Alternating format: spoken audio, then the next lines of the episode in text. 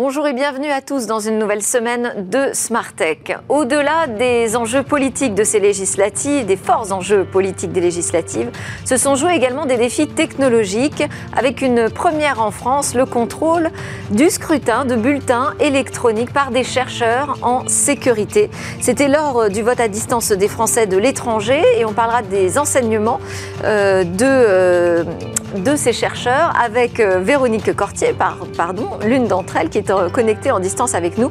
Ça nous permettra de voir quel est cet avenir possible du vote par Internet pour tous.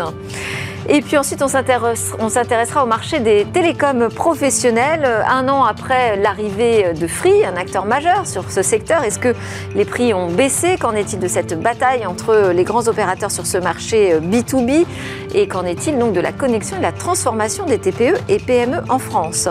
Et puis on retrouvera notre rendez-vous avec le biomimétisme pour parler des oiseaux migrateurs ou comment ils nous permettent d'inventer des nouveaux systèmes de navigation.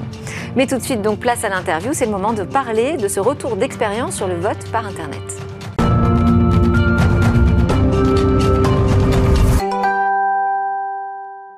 Alors ce matin dans Smart Tech, euh, on ne va pas parler des enjeux politiques, mais des enjeux, euh, des défis peut-être plutôt technologiques. Lors de ces législatives, s'est joué une première en France. Des euh, élections par Internet ont eu lieu pour les Français de l'étranger. elles ont été supervisées, contrôlées par trois chercheurs du CNRS qui ont été mandatés par le ministère des Affaires étrangères. L'objectif, c'était de vérifier quelle était la fiabilité de ces bulletins électroniques. Je suis connectée pour en parler avec euh, Véronique Cortier, qui est directrice de recherche au CNRS au Lauria, le laboratoire lorrain de recherche en informatique et ses applications, à Nancy, médaille d'argent du CNRS en 2022, et donc qui fait partie de ce trio de chercheurs qui euh, a travaillé sur la fiabilité du scrutin euh, par Internet lors des législatives. Première question, d'abord bonjour Véronique Cortier. Première question, ce contrôle externe donc d'un vote par Internet sur une, une élection aussi importante, c'est une première française. Est-ce que ça veut dire qu'avant, on ne vérifiait pas les, bulletins ou leur fiabilité? Euh, bonjour. Alors effectivement, euh, c'est la première fois que euh, la France fait appel à un tiers, et c'est dû au fait que la CNIL a récemment, en 2019, demandé pour le niveau le plus haut que justement les élections soient vérifiées par des tiers. Jusqu'alors, pour des élections comme les élections législatives, c'était supervisé par l'ANSI, l'Agence nationale de la sécurité des systèmes d'information, mais il n'y avait pas de contrôle extérieur autre qu'une expertise au sens CNIL mais qui, ne refaisait pas les calculs effectués par les prestataires.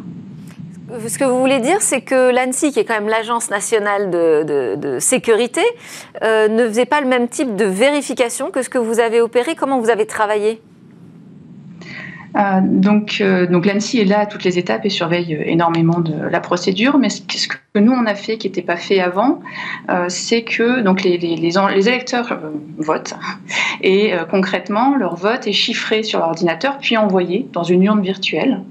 Et à la fin, les, bulletins sont déchiffrés et on annonce le résultat. Tel, tel député a été élu avec autant de voix. Et en fait, il y a un mécanisme cryptographique qui permet de vérifier que le résultat proclamé correspond bien au, bulletin chiffré sans avoir les clés de déchiffrement, ce qui nous permet à nous de vérifier que le résultat proclamé correspond bien à l'urne et n'a pas été euh, inventé ou en tout cas n'a pas été manipulé euh, au cours de l'élection. Et alors, qu'avez-vous constaté, donc, euh, puisque vous avez surveillé ce, vote par Internet euh, pour ces législatives Ça n'avait pas été possible euh, lors du précédent scrutin, les législatives de, la présidentielle d'avant, pour des questions de cybersécurité. Vous, qu'avez-vous constaté? Comment ça s'est passé au final? Donc déjà, enfin, quelque chose qui, est, qui, était une grande avancée cette année, c'est qu'en plus de l'appel à, nous en tant que tiers, euh, il y a une partie des spécifications euh, qui ont été mises euh, publiquement, c'est-à-dire la description du système a été partiellement révélée, alors que d'habitude les prestataires, surtout en France, ont la culture du secret. Donc c'est vraiment bien que la société retenue ait accepté de mettre en place la description de son système. C'était la première étape. Donc nous, on s'est basé sur cette description du système pour concevoir nos propres algorithmes pour vérifier. Euh, et donc on a reçu, là le deuxième cours c'est en ce moment, on vient de on vérifie les calculs après coup, donc là on est en train de recevoir euh, l'urne chiffrée et euh, d'exécuter nos, logiciels. Et en tout cas, d'exécuter notre logiciel. Et en tout cas, au premier tour, on a pu constater que effectivement, les résultats qu'on obtenait correspondent bien aux, résultats proclamés. D'autre part, comme on a vu à l'écran rapidement, on a également mis en, ligne un service, parce que donc nous, on a une urne, mais on ne sait pas si c'est la bonne urne, on ne sait pas si ça correspond au bulletin que les électeurs ont formé. Et donc les électeurs, eux, quand ils votent, ils ont un récipicé et ils peuvent accéder donc au site web qui est, affiché là, pour vérifier que euh, le vote, euh, le bulletin qu'ils ont eu est bien parvenu dans l'urne que nous, on a vue. Parce que nous, on voit une urne, mais on ne sait pas si c'est la bonne. Et les électeurs peuvent vérifier que leur bulletin est bien dans l'urne qu'on a vue en utilisant le site web et en, copiant-collant euh, un morceau de leur récipicé.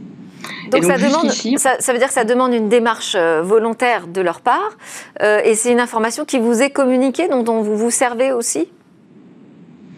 Bah, donc nous, on se sert de, cette... Euh, donc c'est des électeurs qui font cette démarche. Donc, on a d'informations que de la part des électeurs qui font cette démarche. Sur leur récipicé, c'est indiqué. Hein, ils, sont invités à aller consulter notre, notre page web.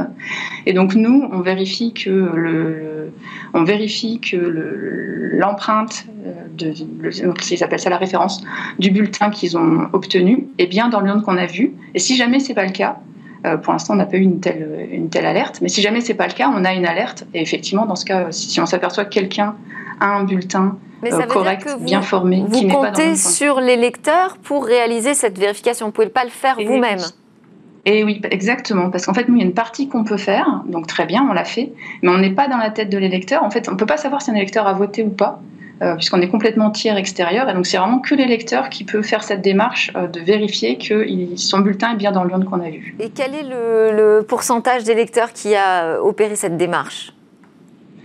Alors, ça, y a des, le, prestataire offre le même service, et là, j'ai n'ai pas les chiffres exacts, mais j'ai cru comprendre que le pourcentage était plus élevé. Par contre, le pourcentage d'électeurs qui vient voir notre service est très faible, de l'ordre du pourcent. Comment vous l'interprétez ça? Parce que euh, c'est encore très nouveau, parce que finalement euh, il y a une confiance qui s'est installée sur ce type de vote? Alors, je pense que les, deux sont vrais. C'est-à-dire que, euh, la première raison, je pense que c'est très nouveau et il n'y a pas eu de publicité faite autour de notre rôle. La, publication même de la description du système a été très tardive parce que tout était nouveau, justement. Donc ce que j'espère, c'est que euh, dans le futur, les gens euh, seront mieux informés que cette possibilité existe et donc l'utiliseront plus. Alors vous avez aussi expliqué que euh, vous étiez encore en train finalement de vérifier les, scrutins, les bulletins du second tour. Les Français de l'étranger, ça s'est arrêté le 15 juin, je crois, hein, le, le, vote. Donc ça veut dire que ça prend beaucoup de temps de, de vérifier l'ensemble de ces scrutins et il n'y en a pas eu tant que ça non plus alors en fait non, ça prend pas de temps, mais le problème c'est que euh, pour les, Français euh, à l'étranger, enfin le problème, ils peuvent voter par internet et papier. Et le scrutin papier s'est arrêté dimanche. Euh, et du coup, pour dépouiller les résultats par Internet, on attend que la phase papier soit terminée. Donc les, bulletins par Internet n'ont été dépouillés que, dimanche soir. Et nous ont été transmis ce matin, et nous, ça nous prend de l'ordre de une à deux heures, tout compris, pour effectuer les vérifications. Alors, vous, êtes aussi euh, à l'origine d'un ouvrage qui vient de paraître euh, aux éditions Erol sur euh, le vote électronique, les défis du secret et de la transparence. C'est un sacré défi. Secret et transparence, c'est difficile d'aller ensemble. comment est-ce qu'on peut aller plus loin? On dit que la législation, aujourd'hui, elle est quand même très faible au niveau du vote électronique. Vous dites que les prestataires eux-mêmes n'ont pas d'obligation finalement à expliquer le fonctionnement de leur système. Est-ce qu'on progresse? Qu'est-ce qu'il faut encore mettre en place pour avoir davantage de transparence, mais aussi de sécurité? Donc effectivement, on progresse puisque en 2019, la CNIL a émis trois niveaux et donc le niveau 3 était plus élevé que les précédents. Avant, il y en avait un seul, mais on peut aller beaucoup plus loin et par exemple s'inspirer de la Suisse euh, qui procède du vote électronique euh, sous forme d'expérimentation depuis plus d'une dizaine d'années maintenant. Et donc ce qui manque euh, et qui est demandé par la Suisse par exemple, c'est de rendre déjà premier point totalement public la description du système. Donc il faut que à la fois il y ait une information pour le grand public et pour les experts pour qu'on puisse savoir comment comment, ça fonctionne, qui est plus cette culture du, secret comme on a en France. Euh, au contraire, on est électeur, on a le droit de savoir comment ça marche. Le deuxième point, c'est qu'il faut que ce soit fait à l'avance et qu'on ait même la possibilité d'attaquer. Donc en général, en France, on est assez frileux sur la possibilité d'attaquer. En Suisse, on est récompensé quand on attaque. Bien sûr qu'on explique comment on a attaqué. Quand vous dites attaquer, de manière à attaquer, c'est-à-dire vérifier la sécurité informatique du système. Hein. C'est ça, c'est pour s'assurer la sécurité informatique du système. Et d'autre part, normalement, ce qu'on essaie de concevoir euh, au niveau de la recherche, c'est des systèmes qui soient sûrs sans avoir besoin de faire confiance au prestataire. Parce que le prestataire, il déploie de nombreux serveurs. C'est très difficile de savoir le code qui tourne dessus, même si quelqu'un a regardé. On ne peut pas savoir si c'est le bon code. Et donc on déploie des, on conçoit des systèmes telle que l'urne soit publique en fait. Donc, euh, au niveau de la recherche, c'est classique que l'urne, euh, les bulletins chiffrés, on puisse y accéder sur une page web. donc le lecteur peut directement voir, sans demander par un tiers, si son bulletin est bien compté. Et donc ça, et il faut également permettre, comme c'est fait en Suisse, de s'assurer que ce bulletin chiffré, qui est euh, une suite de, caractères absolument euh, incompréhensibles pour les lecteurs, il faut qu'il puisse s'assurer que ça correspond bien à son intention de vote. Il a choisi le candidat A, est-ce que c'est bien le candidat A? Et ça, à nouveau, au niveau recherche, c'est des choses qu'on commence à savoir faire et qu'il va falloir que euh, les entreprises s'approprient et qu'au niveau législatif, on impose pour que, euh, inciter les, entreprises à se l'approprier. Ça veut dire qu'on n'est pas prêt là tout de suite euh, pour passer au vote sur Internet, vote par Internet, vote à distance électronique pour le prochain quinquennat alors, de toute façon, le point, mon point de vue, mais qui est largement partagé au niveau de la communauté scientifique, c'est que le, vote à, le, vote à l'urne quand il est bien organisé, tel qu'il est organisé en France pour des législatives ou des présidentielles, apporte euh, une sécurité qu'on n'obtiendra pas avec le vote électronique, ou au mieux qu'on obtiendra aussi bien, mais à un prix de complexité. Euh, on n'aura jamais quelque chose d'aussi compréhensible. Donc de toute façon, à l'heure actuelle, on n'est pas aussi sûr que le vote à l'urne, et on est beaucoup, beaucoup moins compréhensible. Donc tant que le vote à l'urne fonctionne, il ne faut pas le remplacer par du vote électronique. le vote électronique a de l'intérêt quand le vote à l'urne ne marche pas. Par exemple, pour les Français à l'étranger, ils ne peuvent pas tous se déplacer. Ou quand on veut faire des, consultations plus fréquentes euh, sur des choses très réparties, où on n'a pas un vote à l'urne euh, faisable avec plein de bureaux de vote partout. D'autant que pour l'instant, ça semble pas être un remède miracle à l'abstention, puisqu'on n'a pas eu non plus une participation record euh, des, Français de l'étranger. Merci beaucoup pour votre tour d'expérience, pour ce bilan sur cette première française autour du vote par Internet.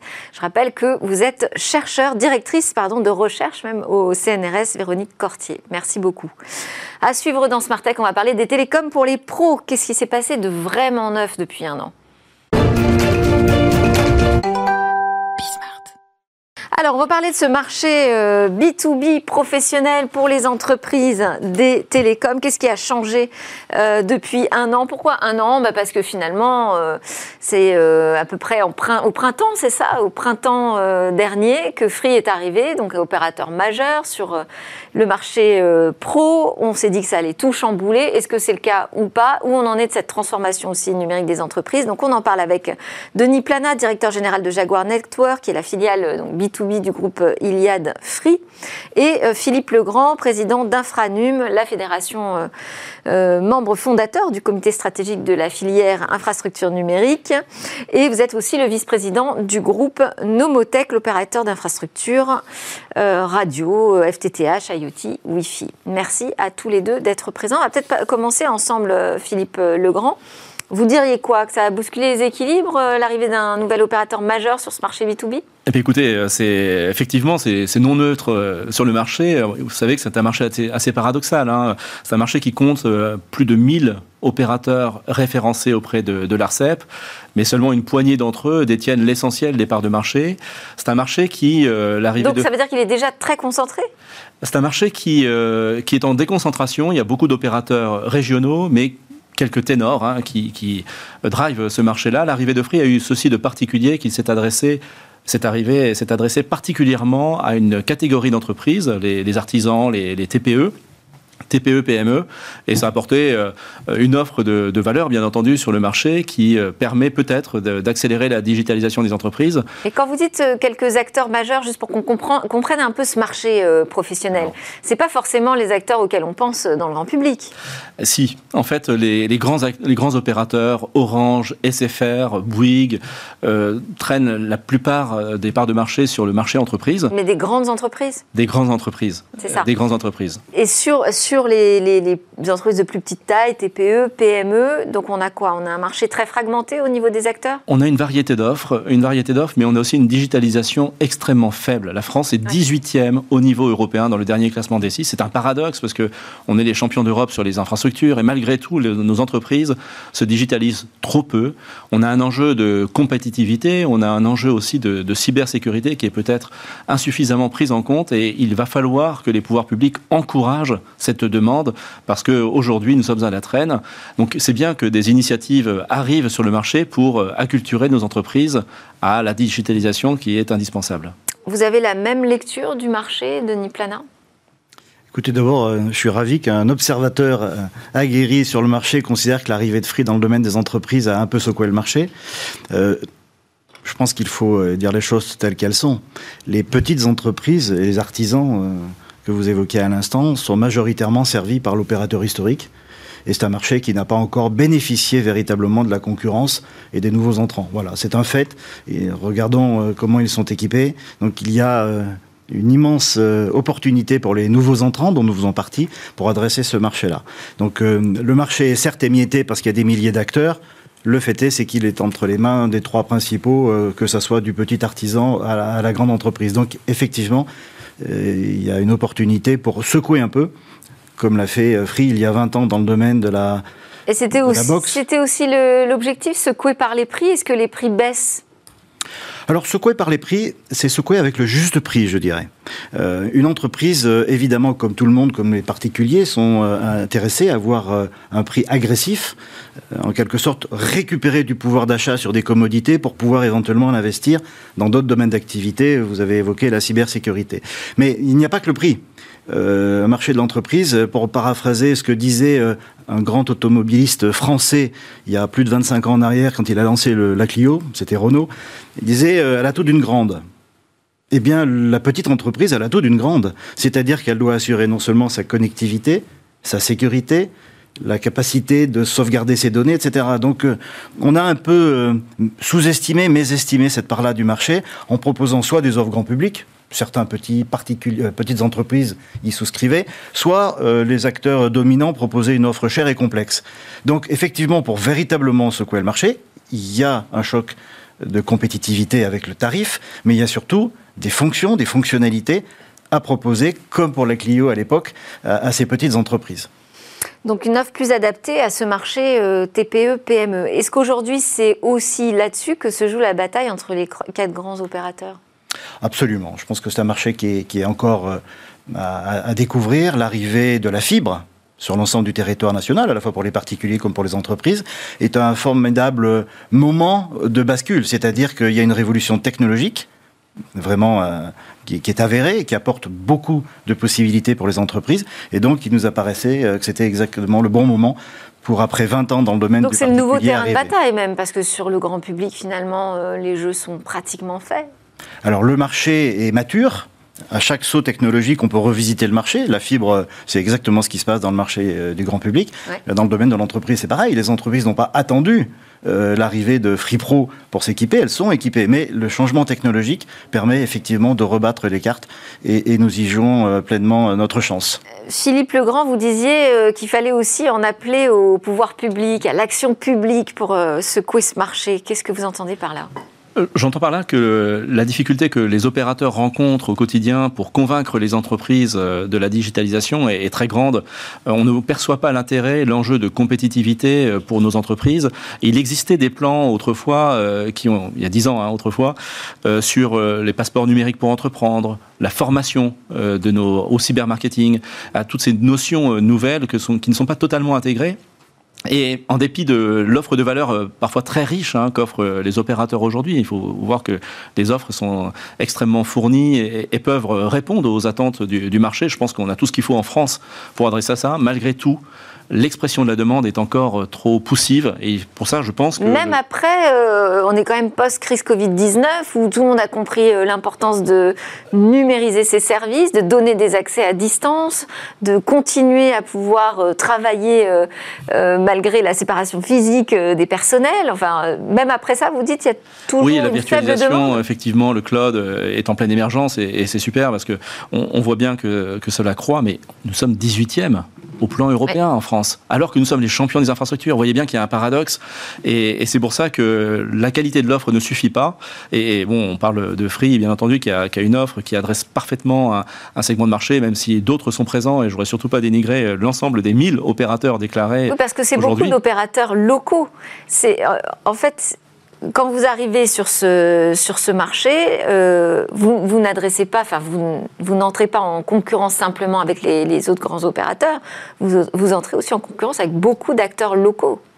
Alors, bon, rentrer en concurrence signifie qu'on ferait un peu la même chose. Sincèrement, on essaye de révolutionner le marché, comme Free l'a fait dans le domaine du grand public, c'est-à-dire à la fois une offre extrêmement simple, mais là, moi, je ne vous demande pas de faire la, promotion de FreePro, je vous demande d'essayer de nous aider à comprendre comment fonctionne ce marché aujourd'hui. Pourquoi les entreprises ont plutôt recours à des euh, opérateurs locaux? Euh, Est-ce que c'est une question de confiance? Est-ce que c'est une question d'opportunité? Est-ce qu'il y a des services spécifiques? Quelles sont les particularités de ce marché? La complexité, donc, par opposition à la simplicité, nécessitait souvent un accompagnement pour les entreprises. Quand vous arrivez sur le marché avec une offre qui se comprend aisément, qui est connue, parce qu'on bénéficie évidemment un peu de notoriété, les entreprises, naturellement, se tournent vers cette solution-là. Et utilisent peut-être des partenaires euh, régionaux, plus pour euh, justement digitaliser, l'entreprise, pas simplement pour la connectivité. Donc euh, ce choc de simplification, je le pense, va accélérer la digitalisation des entreprises, sans nul doute. Vous vouliez réagir également? Oui, dire effectivement que la, proximité euh, des opérateurs locaux est une chose qui plaît aux entreprises. Euh, remarquez euh, depuis quelques années qu'on assiste à une consolidation très forte du marché. Hein. Il y a beaucoup de rachats, énormément. Il n'est pas impossible que un ou deux ou trois grands opérateurs d'envergure nationale naissent de ces acquisitions. On a, a vu des, fonds hein, qui investissaient jusqu'à 500 millions d'euros hein, pour cette consolidation du marché. C'est peut-être la tendance du moment. Euh, très bien, regardons ça, mais en tout cas, tant que l'offre de valeur et que l'innovation sont présentes positif pour les entreprises, cette consolidation? Oui, moi je pense que c'est positif parce qu'il euh, y a besoin de, de, force de frappe. Encore une fois, vous savez, c'est toute la difficulté que nous avons euh, ne vient pas dans la qualité des offres euh, aujourd'hui, parce qu'elle existe, cette qualité, mais vraiment dans l'acculturation et il faut des forces de frappe un peu médiatiques également pour que les entreprises franchissent le pas. Alors la proximité, c'est très bien et d'ailleurs, je suis un opérateur de proximité, dont je sais de quoi je parle, mais la proximité, c'est très bien, mais il faut aussi la sensibilisation très forte auprès des entreprises pour qu'elles franchissent le pas. C'est encore plus vrai à l'heure de l'extinction du Hein, où il y a des enjeux euh, stratégiques pour les entreprises.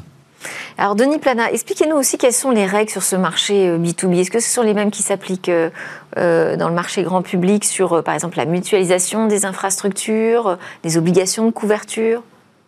Je pense que la, le marché de l'entreprise se décompose en deux parties. Il y a une partie des petites entreprises, voire même des auto-entrepreneurs, hein, plus un million d'entreprises au cours des deux dernières années. Ce sont des gens, vous évoquiez tout à l'heure la pandémie, les façons de travailler, mm. etc. Il y a énormément de créations d'entreprises de petite taille. Les comportements d'achat sont assez proches de ceux du grand public. Donc une offre simple, à bon prix, facile à installer, c'est tout à fait essentiel. Après, il y a une autre partie pour les plus grosses PME, PMI, les entreprises de taille intermédiaire et les grands groupes, où là, il faut abaisser aussi le seuil de complexité pour aller plus loin. Euh, les opérateurs télécoms, depuis 20 ans, se nourrissaient de cette complexité. Donc, euh, les technologies évoluant, on peut évidemment donner des offres plus faciles d'accès à moins cher pour déplacer évidemment un pouvoir d'achat vers d'autres solutions. Donc quand on parle du marché entreprise, il faut avoir conscience de tout un, nouveau terreau là qui est disponible parce que l'opérateur historique euh, était en place depuis toujours. Donc à ce type de marché-là, simplicité et innovation. Sur l'autre partie, accompagnement peut-être vers des nouvelles offres. Euh, Alors moi, je vous interrogeais plus sur le réseau. Euh, est-ce que vous utilisez le réseau fibre de Free, qui est le même que pour celui du grand public? Qu'est-ce que vous utilisez comme La réseau? mutualisation pour cette première partie du marché que je citais, absolument. Le réseau, le réseau d'Ilia, du groupe Free, évidemment, se déploie sur l'ensemble du territoire national et nous bénéficions de cette propagation du réseau pour servir cette clientèle-là. Et pour l'autre partie? Pour l'autre partie, c'est des technologies mixtes, parfois euh, dotées enfin, exactement de la même façon que le grand public, mais évidemment avec des réseaux privatifs qui sont parfois construits sur mesure. Et ça, c'est euh, tous les opérateurs locaux. Aujourd'hui, c'est l'enjeu important. Aujourd'hui, c'est d'accéder à ces réseaux. Oui, c'est ça. Alors, il y, a, deux types d'offres. Hein. Il y a les offres euh, dites FTTO sur des réseaux dédiés à l'entreprise, la fibre qui arrive vraiment pour elle-même à l'entreprise, et le FTTH qui est une fibre mutualisée, un peu plus de type grand public. Et, il y a bien deux marchés distincts qui s'adressent pas forcément aux mêmes entreprises. Tout le monde doit pouvoir y trouver son compte. Pour les opérateurs locaux, effectivement, ces typologies existent on voit quand même que le déploiement de la fibre jusqu'à l'entreprise avance très fort peut-être de façon inégale selon les zones. C'est peut-être ça qu'il faut travailler aussi hein, pour que les entreprises qui en aient besoin disposent de leur propre fibre de plus en plus. Mais effectivement, les segments de marché dépendent de la taille des entreprises et les opérateurs locaux adressent les deux segments euh, à leur façon et chacun avec leurs innovations. Et euh, pour reprendre ma question sur les obligations euh, de couverture, est-ce qu'il y a des obligations de couverture en FTTO Alors les obligations de couverture incombent aux opérateurs d'infrastructures hein, qui se sont engagés dans les zones AMI, donc les zones d'investissement privé. Donc là, on a deux acteurs principaux que sont Orange et SFR, qui développent et tiennent leurs obligations de, couverture et de raccordement, ou bien dans les zones d'initiative publique, où là, il y a des opérateurs d'infrastructures qui évidemment répondent à des contrats publics et, qui, bien entendu, d'ailleurs, sont en avance. Hein. Le, plan est en avance hein, sur le, les obligations de couverture. On est aujourd'hui plus de 70% des, des, foyers des prises raccordées en fibre. On sera à plus de 80% à la fin de l'année. C'est au-delà des objectifs que s'était fixé le gouvernement. Maintenant, il faut que ça se traduise en offres réelles et en adoption du marché euh, par les entreprises elles-mêmes. Alors il y a aussi euh, la question de, du, des data centers, parce que quand euh, on relie euh, une entreprise et que qu'on lui permet de réaliser sa transformation numérique, ensuite il faut avoir la capacité d'héberger euh, ces données. les data centers de FreePro sont tous en France Sont tous en France administrés par, par, par FreePro. Et ce sont des, des data centers dédiés à cette offre? C'est des data centers dédiés au monde de l'entreprise pour certains d'entre eux et, et, mixtes pour certains autres. En tout cas, une tendance forte du marché, tous les acteurs d'ailleurs l'ont confirmé, c'est des data centers de proximité. La technologie, on pourrait imaginer, permet de mettre ces données partout dans le monde. La vérité, c'est que concrètement, pour des raisons de performance quand même du réseau. Oui. Euh, la vérité, c'est que les entreprises ont besoin d'avoir une offre de data center de proximité, d'où notre développement sur l'ensemble du territoire national. Donc pas pour des raisons de souveraineté, pas pour des questions de protection des aussi, données Bien sûr aussi, bien sûr aussi. Euh, la souveraineté démarre par les infrastructures, les infrastructures réseau, les infrastructures de data center. Donc la donnée qui circule sur ces réseaux et qui va jusqu'au data center, évidemment, est au cœur du débat concernant la, la souveraineté. Et sur la partie, vous disiez, c'est aussi une raison technique, c'est pour une accessibilité plus rapide rapide Expliquez-nous quelle est le, le, la nécessité. Il peut arriver que certaines applications nécessitent, euh, notamment dans l'usage en temps réel, de quelques millisecondes pour transiter sur des réseaux. Donc clairement, à ce moment-là, les data centers de proximité permettent de respecter ce, cahier des charges techniques. Et on a aussi des acteurs qui sont dédiés au data center. Est-ce que euh, c'est aussi un écosystème en soi, hein, le, le, data center Est-ce que vous travaillez avec cet écosystème? On travaille naturellement d'ailleurs dans ce monde tous ensemble. Euh, tout le monde ne peut pas prétendre, comme en matière de réseau, notamment à l'international, ne peut pas prétendre avoir l'intégralité des infrastructures. Donc les acteurs des data centers euh, sont amenés à se prêter ou en tout cas à échanger des infrastructures pour héberger les clients qui ont besoin parfois d'être dans des sites géographiques différents. Mais clairement, euh, nous sommes à la fois fabricants, exploitants des data centers pour le compte de nos clients. Et d'autres ont des spécialités plus d'infrastructeurs, d'autres plutôt des spécialités d'infogérance. Nous, nous faisons les deux. D'ailleurs, savez-vous que ouais. si vous avez consulté l'Observatoire d'Infranum que nous avons rendu public le 1er juin dernier, la France est, est l'une des championnes d'Europe hein, en nombre de data centers de proximité. On en a 262 de mémoire en France. Et cette année, en 2022, on prévoit une augmentation de 20% supplémentaire de data centers de proximité. Vous voyez, la demande, effectivement, ça répond aux problématiques d'accessibilité, de souveraineté, et puis aussi de développement durable. Parce que la proximité des données évite que ça transite beaucoup sur les réseaux, et on a des data centers qui sont beaucoup plus respectueux de l'environnement maintenant. Donc voilà, c'est un vrai marché qui se développe, et nous avons une commission data center de proximité au sein d'Infranum qui, qui, travaille sur ces sujets. Et c'est un marché qui se développe et qui va se consolider également, vous pensez? Alors oui, il y a beaucoup d'acteurs, d'investisseurs en fait, hein, sur les data centers. C'est un, un, business assez, assez rentable. Euh, la consolidation viendra peut-être après. En tout cas, là, il y a un foisonnement euh, d'initiatives, et, et c'est tout à fait appréciable à regarder. On verra ce que nous réservent les prochaines années sur la, la partie consolidation. Comment vous voyez justement évoluer ce, ce marché euh, professionnel? Alors déjà la généralisation des technologies d'aujourd'hui, la fibre, pense que dans 2-3 ans, l'intégralité du marché, que ce soit grand public ou, ou professionnel, aura basculé dans cette technologie-là. Donc c'est euh, évidemment euh, la possibilité d'accélérer la digitalisation des entreprises. Euh, nous avons lancé récemment une offre dans le domaine du cloud, exactement pareil de ce que l'on disait tout à l'heure, c'est-à-dire la capacité à héberger les données à l'extérieur d'entreprise. Les croissances attendues sont de l'ordre de 30 à 40% par an, donc y compris dans l'usage des applications et des datas grande révolution technologique en ce moment. Donc pour répondre à votre question, je pense qu'il y a un avant et un après l'émergence de cette technologie, fibre et, et cloud. cloud. Et donc d'ici 4 à 5 ans, on aura, je l'espère, rattrapé le retard européen. Philippe évoquait tout à l'heure la position en matière d'infrastructure réseau. sur la partie cloud, on est également pas très bien placé sur la communauté européenne. On est plutôt dans le peloton du milieu des acteurs, alors qu'on a tout ce qu'il faut là encore. Donc je pense que la France va d'ici aller entre 3 et 5 ans revenir sur le devant de la scène de par l'émergence de tous ces acteurs, la disponibilité des technologies et puis l'appétence de ces entreprises à bouger. Donc un marché très porteur où on devrait quand même voir se passer beaucoup de choses a priori, mais ça prend du temps. Ça prend du temps. Il y, a, trois drivers, hein. il y a trois mots. Il y a la virtualisation, il y a la verticalisation et l'innovation. Virtualisation, on voit bien, et vous l'avez évoqué avec euh, la crise, la verticalisation, parce que pour adresser comme il faut un marché, il faut parler aux acteurs jusque dans leur métier, intégrer peut-être des, applications dans leurs euh, applications métiers, et derrière euh, l'innovation, parce que justement, on ira euh, très loin et de plus en plus loin, de façon à servir beaucoup mieux, et, peut-être d'entrer un peu plus dans le système d'information des entreprises, même si à la base, il s'agit d'opérateurs, on le voit bien avec les grands opérateurs qui le font déjà, rentrer beaucoup plus dans le système d'information des entreprises, donc beaucoup plus d'innovation Trois mots qui, euh, comme vous le disiez à l'instant, effectivement, euh, contribueront à, redresser la barre et à, mettre la France peut-être dans le peloton, pourquoi pas au niveau européen. Merci beaucoup à tous les deux. Donc Philippe Legrand, président d'Infranum, vice-président du groupe Nomotech, et Denis Plat, directeur général de Jaguar Network, groupe Iliad Free. Juste après la pause, on part dans la nature, on va parler de biomimétisme et des oiseaux migrateurs.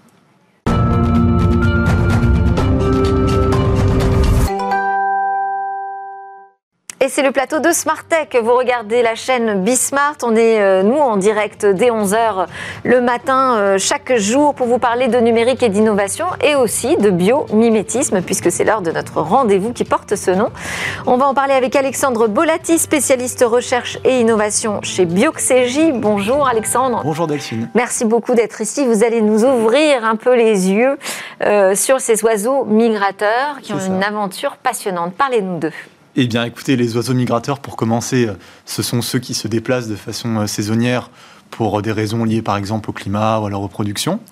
Et euh, alors on en connaît tous au moins quelques-uns, hein. les hirondelles, les cigognes, parfois même sans s'en douter, parce que les canards par exemple, le canard colvert est aussi une espèce migratrice.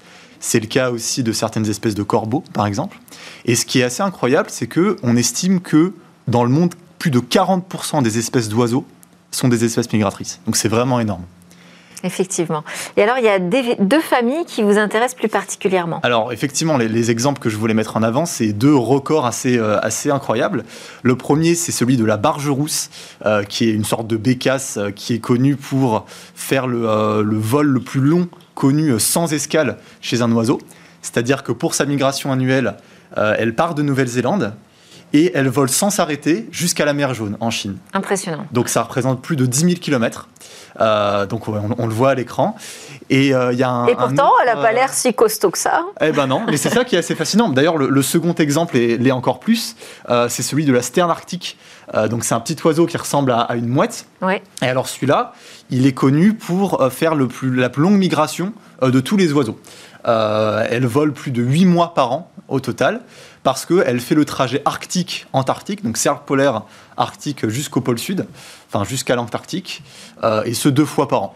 On peut donc dire que c'est un oiseau bipolaire. Et alors, comment arrivent-ils, ces oiseaux migrateurs, à se repérer dans l'espace? Alors justement, ça c'est une grande question. Euh, il, y a plusieurs, il y a plusieurs hypothèses qui sont, euh, qui sont débattues sur l'utilisation notamment de l'odorat, de la vue, de la mémoire des oiseaux. En revanche, il y a une chose qui est sûre, c'est que chez tous les oiseaux migrateurs, on observe une capacité à percevoir le champ magnétique terrestre. Parce que la Terre se comporte une sorte de sixième sens. C'est ça, c'est comme un sixième sens. Euh, le, champ magnétique qui est généré par la Terre, il y a des mouvements dans le noyau qui créent un champ magnétique comme un aimant. Ce champ magnétique est capable d'être perçu euh, par les oiseaux migrateurs. Alors, comment ça se passe? Oui, de quelle façon euh, Alors, on a observé chez, chez ces oiseaux migrateurs, dans leurs yeux plus précisément, la présence de certaines molécules de protéines qui s'appellent des cryptochromes, qui euh, seraient capables en fait de, euh, bah, de donner l'information aux oiseaux de, sur leur position grâce au champ magnétique. Parce que ces, ces protéines vont, avoir, vont changer finalement, il va y avoir des petites variations en fonction du champ magnétique terrestre. Et donc ça permettrait aux oiseaux, grâce à leur système nerveux, de savoir où ils se situent euh, sur Terre pour, euh, pour orienter leur migration. Et alors si on parle de biomimétisme dans Smartech, c'est parce que ça nous permet d'inventer de nouvelles techniques, de nouvelles technologies autour de la navigation notamment. Exactement. Alors en fait, il y, a des, il y a pas mal de pistes qui sont explorées en ce moment euh, pour s'inspirer de cette capacité assez hors du commun euh, des oiseaux migrateurs de s'orienter. Et notamment, il y a des chercheurs qui, en 2020, ont euh, prototypé une, puce électronique de très petite taille qui vient justement intégrer, incorporer ces fameuses protéines cryptochromes, donc on trouve dans, dans, les yeux des oiseaux. Et ils ont été capables de créer justement un capteur euh, un capteur qui permet de, bah, de mesurer euh, le, champ magnétique. Et donc, euh, à partir de cette, de cette technologie, on peut se demander bah, finalement, est-ce qu'on ne peut pas s'inspirer des oiseaux pour nous orienter différemment? Parce qu'aujourd'hui, quand on cherche à s'orienter, en général, on utilise quoi? Un GPS. Un GPS. Un GPS. Donc les satellites. voilà un système euh, américain qui a fait appel à des satellites. Alors, propriété du gouvernement américain à ma connaissance. En tout cas, on a Galileo comme système. Ah, Galileo qui est effectivement une technologie parallèle. Euh, en tout cas, c'est le même fonctionnement. Et donc cette technologie-là de GPS, elle, euh, bah, elle, pose plusieurs questions hein, sur euh, l'utilisation des satellites, les coûts que ça représente, les possibilités de, non-fonctionnement euh, dans des situations qui peuvent se présenter. Et donc, en cas de conflit, par exemple, voilà, c'est un risque important. Ou peut-être même de dommages des satellites à cause des déchets spatiaux. On peut imaginer plusieurs, plusieurs scénarios.